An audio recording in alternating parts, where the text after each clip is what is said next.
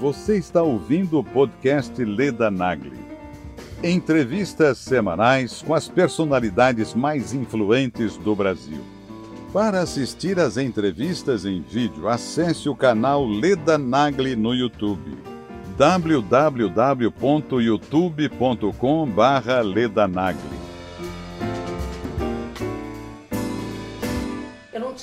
necessidade nenhuma de trabalhar, mas eu adorava coordenar, fazia aqueles brigadeirões que eu vendia na escola.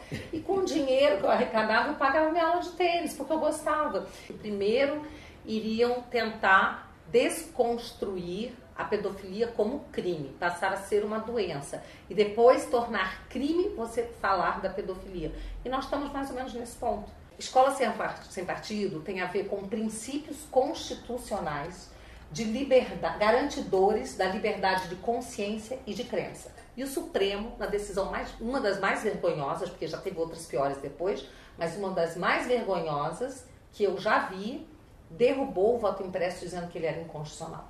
Ver o Bolsonaro defender o Brasil, defender a nossa soberania com unhas e dentes, mandar a Angela Merkel catar coquinho, mandar o Macron cuidar do. É, vai cuidar do seu país, porque aqui estamos sob nova direção. Isso não tem preço.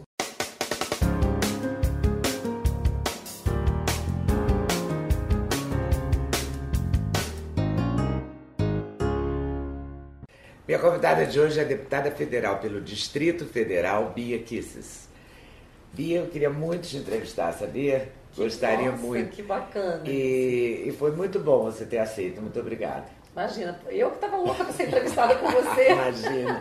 Olha só, me conta. Bom, vamos começar da sua história. Você já é aposentada, inclusive. Já sou aposentada. Como procuradora? Isso, procuradora do Distrito Federal. Fiquei como 24 anos procuradora. Antes trabalhei, né, já tive como advogada, advogada do CERP por 7 anos. É, já tá, olha, se você saber a minha história, já fui operadora, como se chamava, do Disque Amizade, que é o precursor dos chats, as pessoas ligavam para se conhecer, bater papo, tava eu lá. É, já trabalhei, já tive um bar punk. Punk, punk que maravilha. junto com nove sócios, onde tocavam Legião Urbana, Capital Inicial, Olha. Radical. Então, assim, já fiz de um tudo, como se diz. E me aposentei como procuradora do DF e hoje sou parlamentar. E como é que você está achando? Como é que você está vivendo essa nova condição de parlamentar? Olha, é uma loucura, viu? Quem fala que, que deputado, que político não trabalha, olha, eu tô quase indo no PROCON. é muito trabalho. E olha que eu sou acostumada a trabalhar. Mas chega a ser uma coisa insana, é, é trabalho demais, sabe? Mas é a confusão onde eu me meti por livre e espontânea vontade, estou muito feliz, tem muito a ser feito e a gente tem pouco tempo. Então eu encaro como uma missão né? e estou aí, é, por conta disso. Falar em trabalho já nos envolveram numa grande confusão em relação ao trabalho. A gente tem que tomar maior cuidado falando nisso. Porque eu vi uma postagem do. Para mim começou assim. Eu vi uma postagem do Bretas, o juiz do Rio de Janeiro, e comentei na postagem dele. Eu também trabalhei, ele dizia que tinha trabalhado desde os 12 anos. Eu também trabalhava na armazém do meu pai e tal. Aí foi um horror, me ligaram a trabalho infantil, a trabalho escravo, uma coisa horrorosa. Eu não falei nada disso, e claro que eu não sou. É evidente que eu não sou favorável à exploração do trabalho infantil. Mas enfim, aí depois começaram a misturar, dizendo, ah, você vendeu brigadeiros para pagar aula de tênis. Eu falei, mas eu nunca fiz aula de tênis. Aí descobri que foi você que, vai, que vendeu brigadeiros. Preta maravilhosa, né? Maravilhosa. Eu nem te conheci, estava envolvidíssima. Tá vendo? E não, você essa... vendeu brigadeiros. É, assim, era uma coisa que eu gostava de fazer. Eu, estava eu também no, gostava no da Sacré Eu não tinha necessidade nenhuma de trabalhar, mas eu adorava coordenar, fazia aqueles brigadeirões que eu vendia na escola.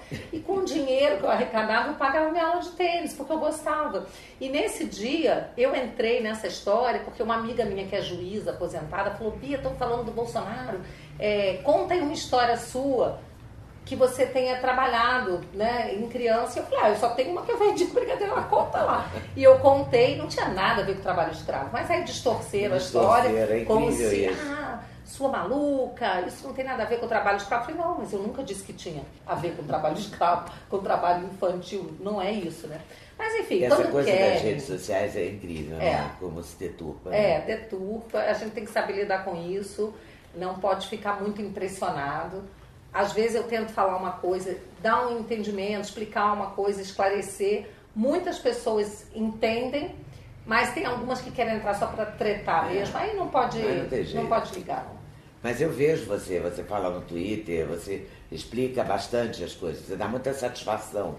Sabe o que trabalho. acontece? Eu, quando comecei no meu ativismo, antes de eu pensar em ser política, eu descobri que eu tinha uma facilidade muito grande de comunicação. E o que eu gostava de fazer como advogada era pegar os fatos que estavam acontecendo na, no cenário político nacional ou internacional e traduzir de uma forma bem fácil para as pessoas, de uma linguagem leiga. Eu não gosto desse juridiquês, acho, acho chato, pedante. Então eu gostava de falar de uma forma bem fácil. E as pessoas começaram a me dar um retorno. Poxa, que bacana, estou conseguindo entender o que está acontecendo.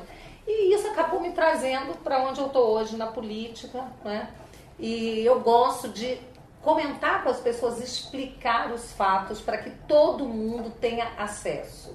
Porque às vezes as pessoas não entendem direito o que está acontecendo no meio do judiciário, é, é, no legislativo. É bom trazer as pessoas né, para o claro. entendimento.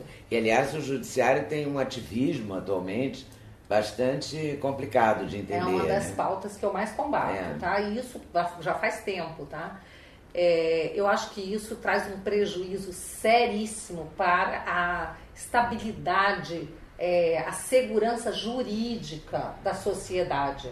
Porque a gente é, sabe que numa república você tem três poderes independentes e harmônicos. Quando um dos poderes invade a competência do outro, você é, desequilibrou completamente o jogo, né?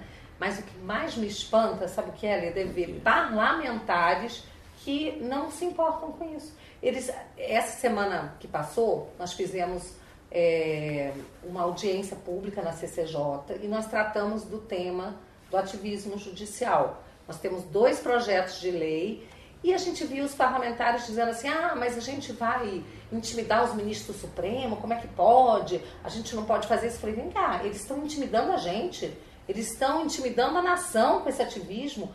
Ao invés da gente resgatar a nossa autoridade do legislativo, vocês estão preocupados com os 11 ministros e não se preocupam com a gente e com o povo. É, é estranho, né? É estranho. Mas está acontecendo muito Acontece, fortemente. Né? Muito né? forte. Uma das Há coisas... juízes discordantes né, dessa linha, Sim. como a juíza Ludmila Lins Grilo. Sim, ela é, ela é ótima. É, tem né? entrevista dela aqui no canal também. Eu assisti uma palestra ontem do Brasil Paralelo, ah, do professor Frederico, e ele falou sobre o neoconstitucionalismo. E a explicação dele é fantástica. E a gente vê que esse neoconstitucionalismo é que dá a base para esse que eles chamam de direito achado nas ruas, dá a base para esse ativismo, que cada juiz acha que ele pode julgar de acordo com a convicção dele, com a consciência dele, com a sua própria vontade, e não de acordo com o que diz a lei e a Constituição. Eu considero isso uma coisa muito grave. O, você tem várias campanhas, assim, você tem várias bandeiras, né? Contra a pedofilia, contra o. o escola sem partido, a escola sem a partido. Eu queria falar um pouquinho disso também. Sim. Uhum. A pedofilia é um absurdo, é um crime que devia ser, eu não sei se é hediondo, mas tem que né? ser, tem que ser execrado. É. Mas o problema é que a é uma coisa que o infantil também, professor tá? Olavo já ensinava há muito tempo, ele já dizia há muito tempo, que primeiro iriam tentar desconstruir a pedofilia como crime, passar a ser uma doença. E depois tornar crime você falar da pedofilia. E nós estamos mais ou menos nesse ponto. Porque você, se você pega os, as emissoras de TV, muitas delas hoje já mostram várias matérias tratando o pedófilo como sendo um doente, coitado, que não pode ser punido, não pode ser preso, porque na verdade ele tem um distúrbio. E aí quando você ataca a pedofilia, quando você fala do pedófilo, tem que ser preso, já começam a te atacar. Entendeu? Então já está acontecendo isso que o professor Olavo falou Coisa, há né? muitos eu anos. Eu achei que a pedofilia não tinha discussão, não tinha dúvida, né? É, mas tem, né? Tem gente que fala o seguinte: ah, como é que você pode punir alguém porque ama uma criança? Eles chegam a dizer isso. Eu já vi publicações assim. Mas afinal de contas, a pessoa ama, ela gosta da criança, ela ama. Como é que ela pode ser punida por amar? Aí dá licença. Ah, né? é um amor Dá licença. Né? Eu acho assim, mexeu com criança, é, meu amigo, não. não tem perdão. E a escola sem partido? A escola sem partido ele vai nessa linha também, de que não mexam com as nossas crianças. Deixem as nossas crianças em paz.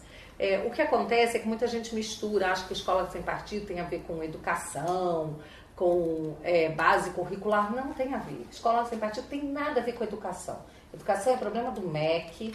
É, escola sem, partido tem a ver com princípios constitucionais de liberdade, garantidores da liberdade de consciência e de crença. Tanto a nossa Constituição garante isso, quanto o Pacto é, de São José da Costa Rica, que é dos direitos humanos. E lá está dito que é, os pais têm direito que as crianças recebam a educação moral e religiosa dos pais. E o que acontece? É, tem muito militante, muito professor militante, e infelizmente esses militantes não estão só nas escolas, estão também no Ministério Público, como a senhora Débora Duprá, que defendem a, a ideia de que é, as crianças pertencem ao Estado.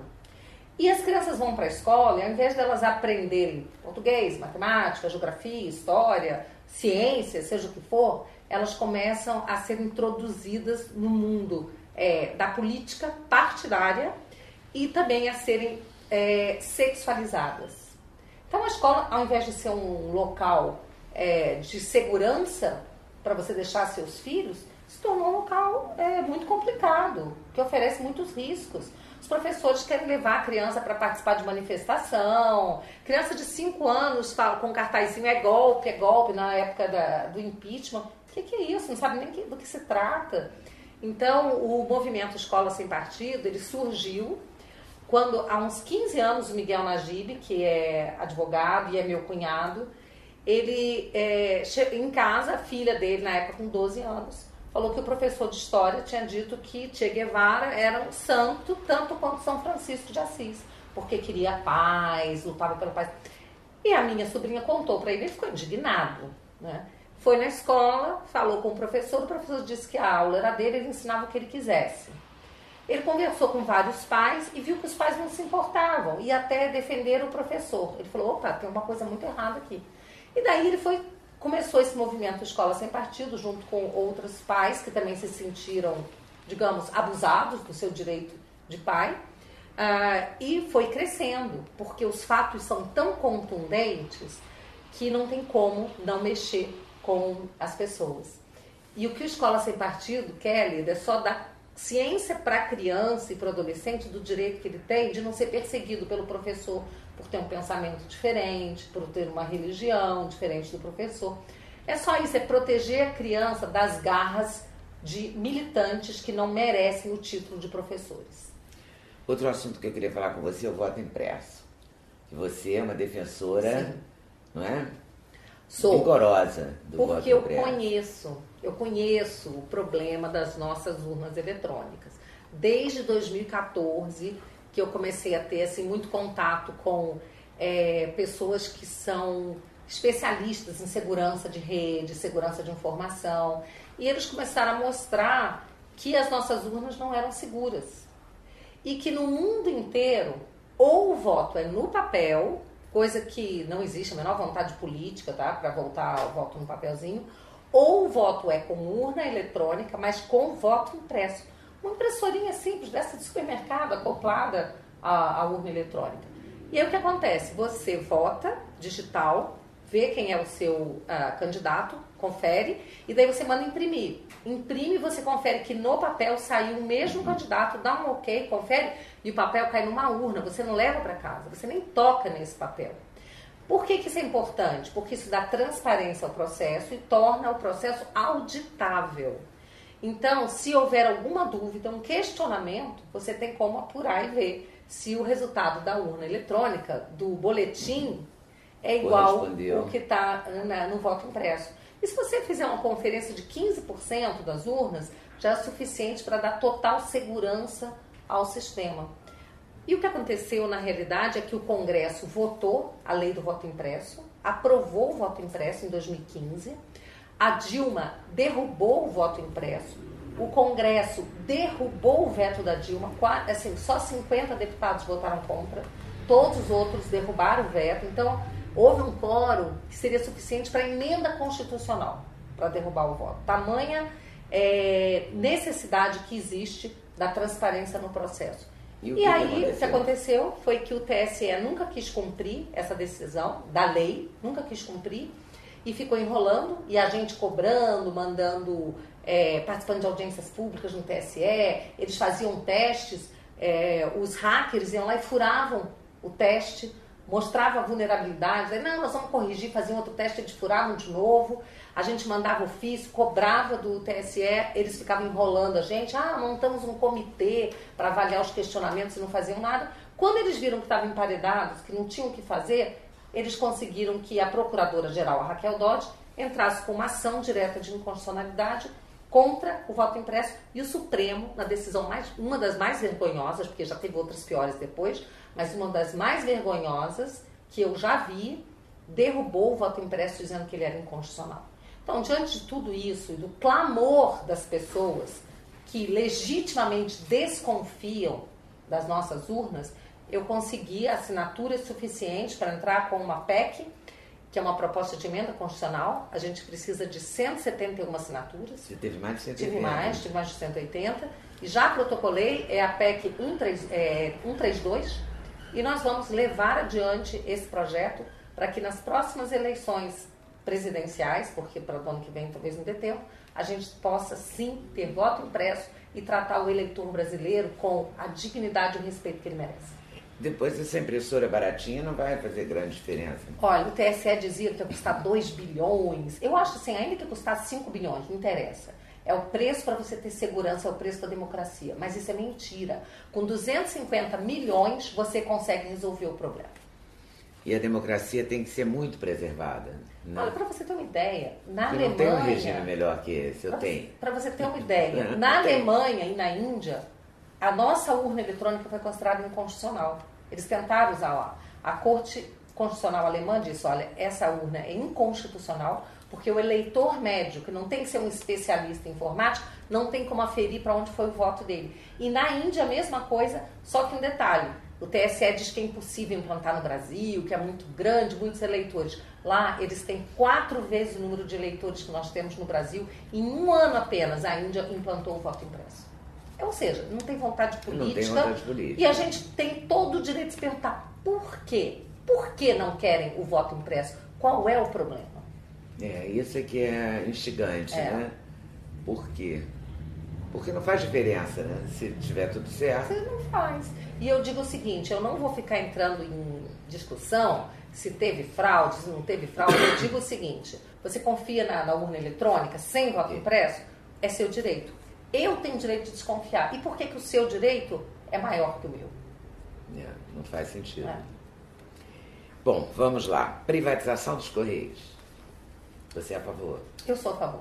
Eu sou a favor porque eu me lembro dos Correios na época do general Boto, né, que era é, o presidente dos Correios, não era Coronel Boto, agora não me lembro. Mas enfim, é, o- os Correios era a empresa mais é, perfeita que existia no Brasil. Funcionava feito um reloginho, você mandava carta, chegava na hora, era perfeito nessa época. Mas era um regime militar lá dentro, tá? Eu não trabalhei lá, mas amigos meus que trabalharam diziam que você tinha que pedir licença para ir ao banheiro. Era um negócio realmente militar, mas Bravo. funcionava. Hoje os Correios, é, você vê é, o que teve de desvio de dinheiro nos fundos dos Correios, você vê que os pobres dos carteiros estão tendo que pagar dinheiro a mais para poder um dia se aposentar. Eles pagam, eles pagam É. uma nota por mês para um dia poder se aposentar pelas, pela Postales. É, os Correios não funcionam direito. Então eu acho assim, tem que privatizar porque não faz sentido o Estado. Por que, que o Estado que tem que entregar correspondência? Não faz sentido, não é uma, uma, uma função típica de Estado. Então eu acho assim que dá para privatizar, sim, deve privatizar para que possa funcionar melhor. Eu sei que os servidores, empregados dos Correios que assistirem podem ficar danados, podem ficar bravos, mas gente, a gente tem que, é, a gente tem que entender que as coisas mudam, não é? E vocês podem vir a trabalhar numa empresa privada, numa empresa que funcione bem. E é isso, a gente tem que se atualizar, se modernizar e não tem jeito. É, e o Estado, quer dizer, você deve defender o Estado mais enxuto, né? Sim, Preocupado o com os Estado mais Estado. eficiente, né? E eu não conheço nenhum Estado grande que seja eficiente. E o nosso é bem grande. E bem ineficiente, é. inoperante, burocrático e desesperador. A burocracia é desesperadora. É a burocracia. É, né? é uma coisa assim, Kafka perde, né? É. Você fica enrolado naquilo e não consegue desenrolar. É verdade. Quantos anos, se a gente pensar, há quantos anos o Hélio Beltrão, Nossa, ministro da desburocratização. Ministro da desburocratização. Hoje está aí o, o Elinho, o filho dele, é. né? E dando palestras sobre o é, liberalismo econômico. Quantas décadas, né? E a gente, assim, vivendo. O Estado se tornou um fim em si mesmo no Brasil. Esse é o problema. O Estado tem que servir a sociedade. Você vai lá atrás, para que existe o Estado? Porque as pessoas, as famílias, elas precedem ao Estado. O Estado ele tem que vir como para organizar e tornar a vida das pessoas melhor. É, claro. Mas quando o Estado é começa a ser um entrave na vida das pessoas, impedir que as pessoas sejam criativas, que elas invistam, ah, aí você começa a ver que tem alguma coisa muito errada. Bom, você é, apoia o Bolsonaro desde muitos anos, antes Sim. de ser candidato, né? Isso. Você o conheceu, ele era deputado. Deputado, como dizem, do Baixo Clero. Do Baixo Clero. Bom, ele agora é presidente da República. E ele fala umas coisas que é, ele quer falar, né? Ele é daquele jeito. Ele sempre foi assim? Ele sempre foi assim. Ele sempre foi assim. Ele é uma pessoa engraçada, divertida, espontânea, é, avesso ao politicamente correto. E é disso que eu gosto. Então, quando as pessoas falam, ah, mas o Bolsonaro falou isso, ele falou aquilo, eu falei, gente, tudo bem. É, ele poderia não falar. Era melhor que ele não tivesse Era melhor que ele não coisas, falasse. Né? Era melhor que ele não é falasse? Pode ser, mas aí que tá. Não foi. Eu não votei no Bolsonaro pelas boas maneiras dele. Eu votei no Bolsonaro porque ele era a única pessoa que eu via capaz de enfrentar o que ele está enfrentando. Enfrentar esse sistema, enfrentar um esquema é, é, criminoso, como o esquema é, da esquerda, do PT, do PSOL, PCdoB, todo esse esquema, enfrentar esse globalismo que quer é, é, nos tirar a nossa soberania. Então, ele é um soldado, sabe? Então, assim, não dá para você ter tudo numa pessoa só. Um soldado e um diplomata. Escolhe. E eu escolhi o Bolsonaro, que é isso aí, sabe? Esse soldado que vai à luta. Poxa, que quase que pagou com a vida dele é por isso. É, fez a Cinco quinta cirurgia dele. Não é? Então é isso. é isso. E como você mesma postou, né? Assim, vários outros que o antecederam, cheios de boas maneiras, e olha no que deu. Outra treta que eu me meti. Outra treta. É verdade. Das boas. das boas, essa também.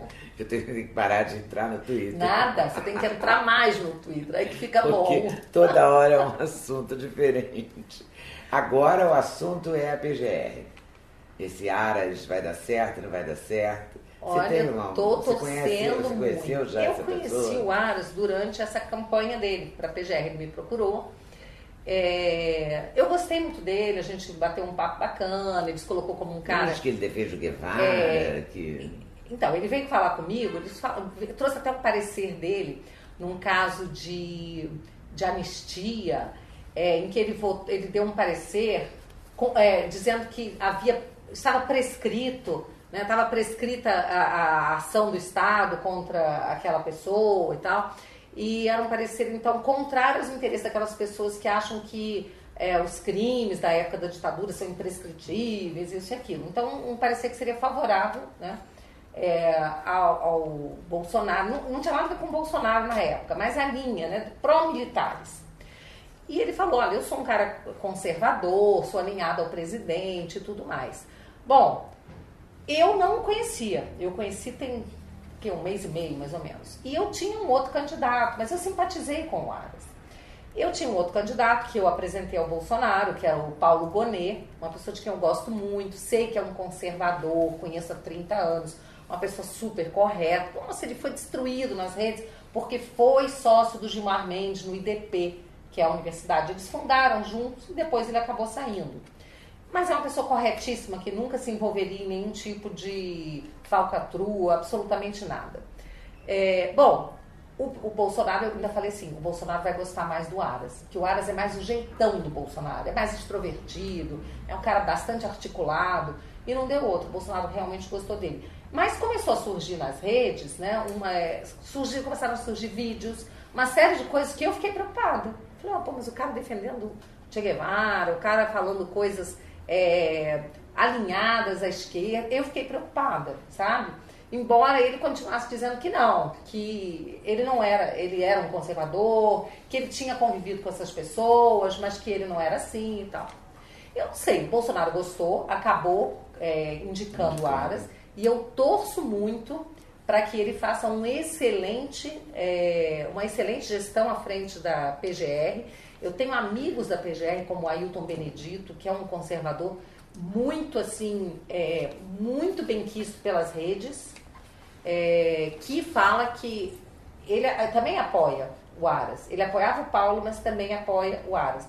E falou, Bia, ele será um bom procurador-geral. Eu estou sabendo, inclusive, que o Aras já o convidou para trabalhar com ele. Então, isso pode ser uma coisa muito positiva. Eu confio muito no, no instinto do presidente, eu falo no faro do Bolsonaro. Confio muito no faro dele, sabe? E ele teve várias vezes com o Aras. Então eu acho que o Bolsonaro não faria uma loucura de colocar uma pessoa que não fosse alinhada. Eu acho que ele deve ter percebido que ele será um bom procurador-geral. Eu espero que sim, né? Fica aí, fica essa fica dúvida, essa dúvida é. por conta... Bom, a gente vai ter que esperar as ações dele. A gente tem que esperar as ações, então eu estou torcendo muito. Eu não posso dizer como eu diz, diria no caso do Paulo, eu conheço e sei que ele é um conservador, sei que ele é uma pessoa alinhada, eu não posso afirmar isso do Aras, mas eu confesso que eu simpatizei com ele e eu confio no faro do presidente. É, vamos esperar para conferir, né? O tempo dirá. As ações dirão. As ações dirão, é verdade. Você, ah, hoje mesmo, uma amiga minha, atriz, me ligou de manhã e falou muito sobre a, ah, o Bolsonaro tinha que ter uma assessoria, ele não precisava falar essas coisas. Você acha que adiantaria uma assessoria? Ele tem assessoria, gente. Aliás, é o que ele mais é falta tem. de assessoria. Mas ele fala, eu não vou mudar. Ele fala isso, eu não vou mudar, eu sou assim. Ele é assim, gente. Eu, eu, o Paulo Guedes outro dia falou uma coisa que eu achei muito bacana. Ele falou o seguinte, gente, vamos para a essência. Vamos esquecer, a, sabe, assim, a forma. A gente passou muito tempo é, olhando para a forma e esquecendo da essência. Vamos olhar o que está acontecendo nesse governo. Esse governo está dando muito certo.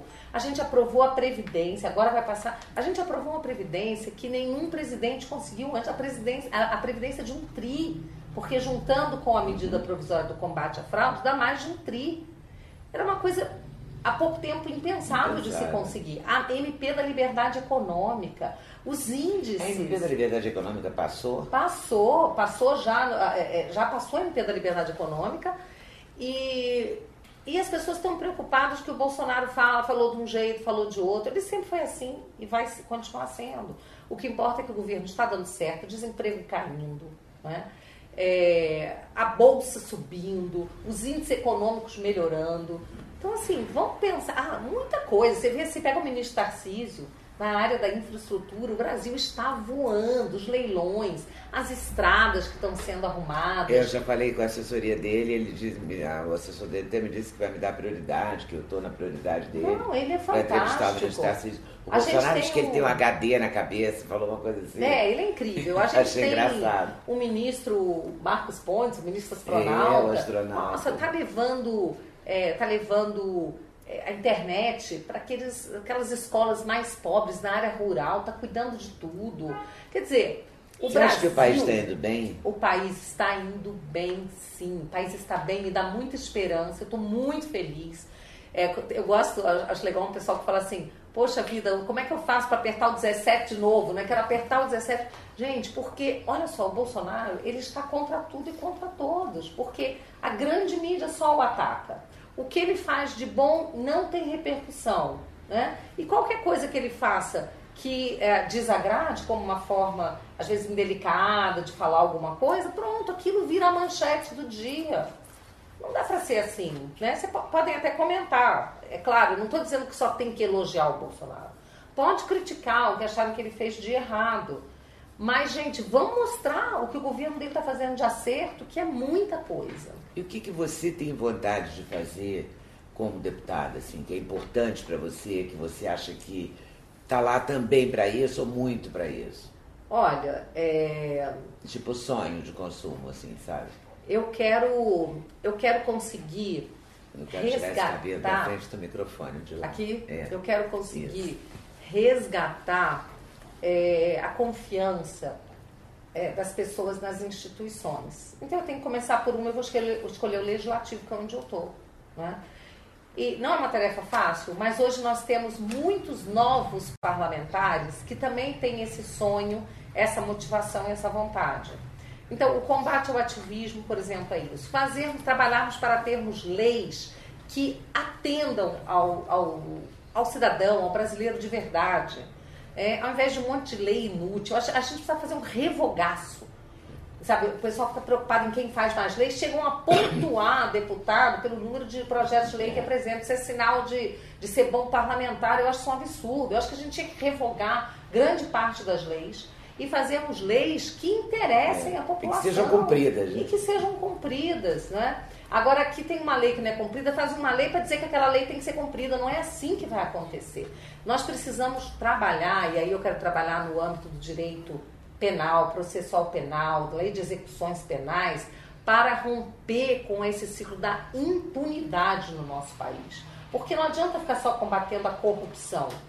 Tem que combater a corrupção, mas a mãe da corrupção é a impunidade, é por, por ser, é por ter a crença na impunidade que as pessoas cometem crimes. Mas as pessoas também têm uma, uma ficam com uma sensação, nós brasileiros comuns, que o, os juízes soltam.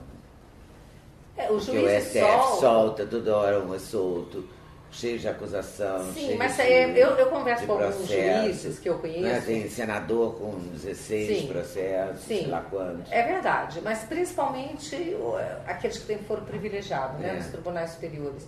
É, mas acontece que a nossa legislação penal ela acaba favorecendo, né, existe essa, essa sanha né, de você desencarcerar. É. E aí, eu te digo que tem muito a ver com a legislação, mas também tem a ver com a vontade política. Essa vontade política mudou. A agenda política hoje, reinante no governo, não é do desencarceramento, não é? com, o, com o presidente Bolsonaro.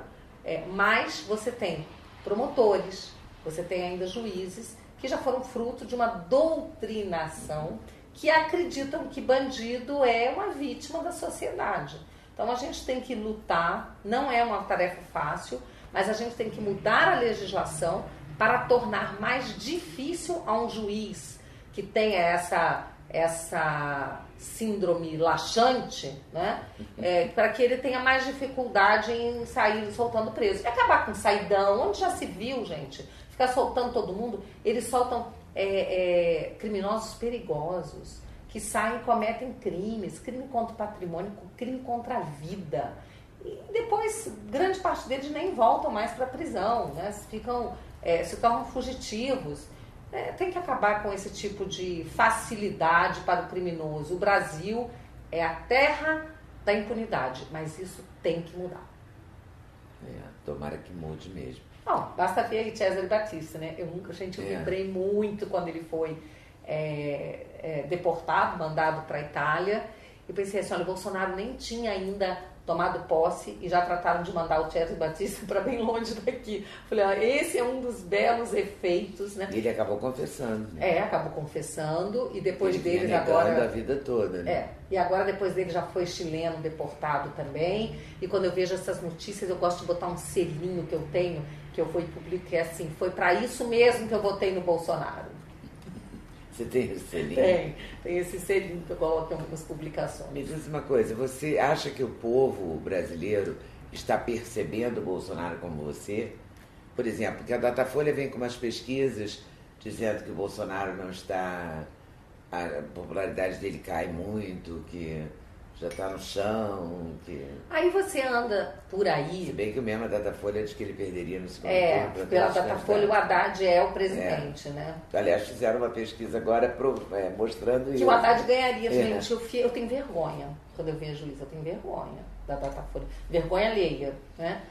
É, eu, eu, vejo o seguinte, ah, falam, ah, caiu aí uh, um pouco a popularidade do Bolsonaro. Eu acho que em alguns meios Pode até ser que isso aconteça. Algumas pessoas que, repito, ficam mais focadas na forma do que no, no conteúdo. Mas quando eu converso com empresários, que começam a ver o resultado né, do governo Bolsonaro em suas empresas, que falam, nossa, agora eu estou conseguindo, eu estou conseguindo, é, eu, eu, eu, tinha estoque, eu não conseguia vender, agora as coisas estão saindo, eu tenho pedidos, as coisas estão funcionando. Ou quando você vê no povão mesmo, que as pessoas não estão tão interessadas nas, nas boas maneiras, né, elas estão vendo assim, a criminalidade caiu em torno de 25%, gente. 25%. É muita coisa. É, teve agora o lançamento do programa Enfrenta Brasil, com, do Sérgio Moro, né, do ministro Moro, com o Bolsonaro. Nossa, então você vê assim um, um governo que está preocupado com quem? Com o cidadão de bem. E as relações do Moro com o Bolsonaro são boas? São boas, são, ruins, são muito boas, são muito boas. É, o pessoal às vezes me pergunta, ah, Bia, mas o Bolsonaro falou que é ele que manda. Eu falei, gente, vamos pensar o seguinte: o Bolsonaro ele tem, uh, os ministros, é como se eles formassem uma orquestra, uma grande orquestra, e ele é o maestro dessa orquestra. Então é ele que dá realmente o tom. Né? Tem que ser assim, porque ele é o presidente, mas nós temos hoje uma orquestra como é, nunca se viu. Né? O time do, do, do, do, ministério do Bolsonaro, eu falo que é um dream team. Né? Então todo mundo acompanha os ministros de perto, acompanha o que acontece e são realmente pessoas incríveis competentes que entendem do que eles fazem. Só para encerrar, Amazônia. Macron, é, toda essa, essa movimentação é, querendo tornar a Amazônia parte do planeta universal, etc. Essa aí teve publicação que mereceu o meu selo, né? Foi para isso mesmo que eu votei no Bolsonaro.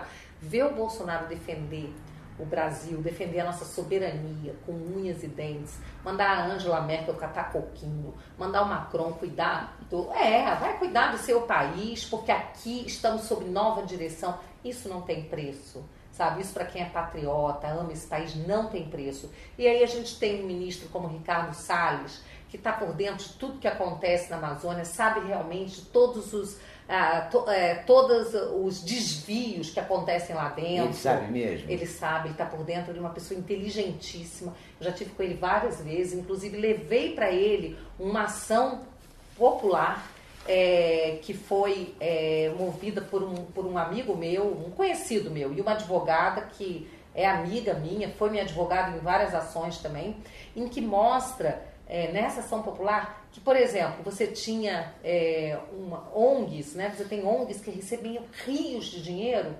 e elas trabalhavam em prefeituras petistas. Quando mudava o prefeito, deixava de ser do PT, sumia o dinheiro dali também. Então você vê que o, o uso dali, daquele dinheiro, não era para preservar a Amazônia, era para dar dinheiro para petista mesmo. E também para é, ONGs globalistas. Porque o pessoal fala, ah, mas a Noruega, ela ela colocou 2 bilhões, sim, mas a, a empresa norueguesa que está aqui teve, 10, teve 100 vezes mais desse valor em isenção fiscal.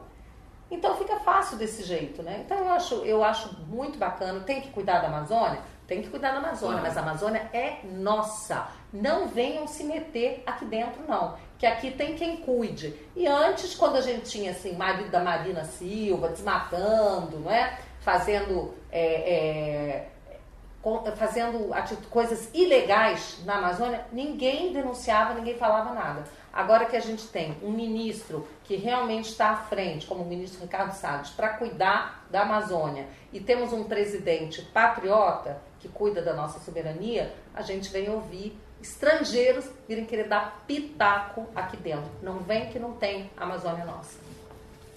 Tá certo. Muito obrigada por ter vindo. Bom, Você é radical mesmo, né? Eu digo que. Eu não sei se eu sou radical. Eu sou uma pessoa que eu, eu luto pelaquilo em que eu acredito, sabe? Não quer dizer que eu, que eu concorde com 100% do que acontece, não é. Mas eu sei no que eu confio, no que eu acredito, eu confio no e nosso é firme presidente. Nas suas sou firme, porque é, gente para atacar pedra, né? Gente para falar mal e gente para ficar em cima do muro já tem muito. Precisa de gente para ter firmeza. Nossa caneca, que é um brinde do canal para você legal. tomar um café. Adorei. Obrigada por ter vindo, obrigada a vocês por É o nome da minha mãe. Eu preciso ah, é? mandar um beijo para minha mãe, Leda, oh, do Rio um de beijo Janeiro. Ela, minha mãe, eu tenho certeza que você vai adorar o programa. um beijo. Um beijo também. E vocês? vem pra cá. É, dá like, compartilha, avisa os amigos, dá força e volta pro próximo vídeo. Valeu? Até mais.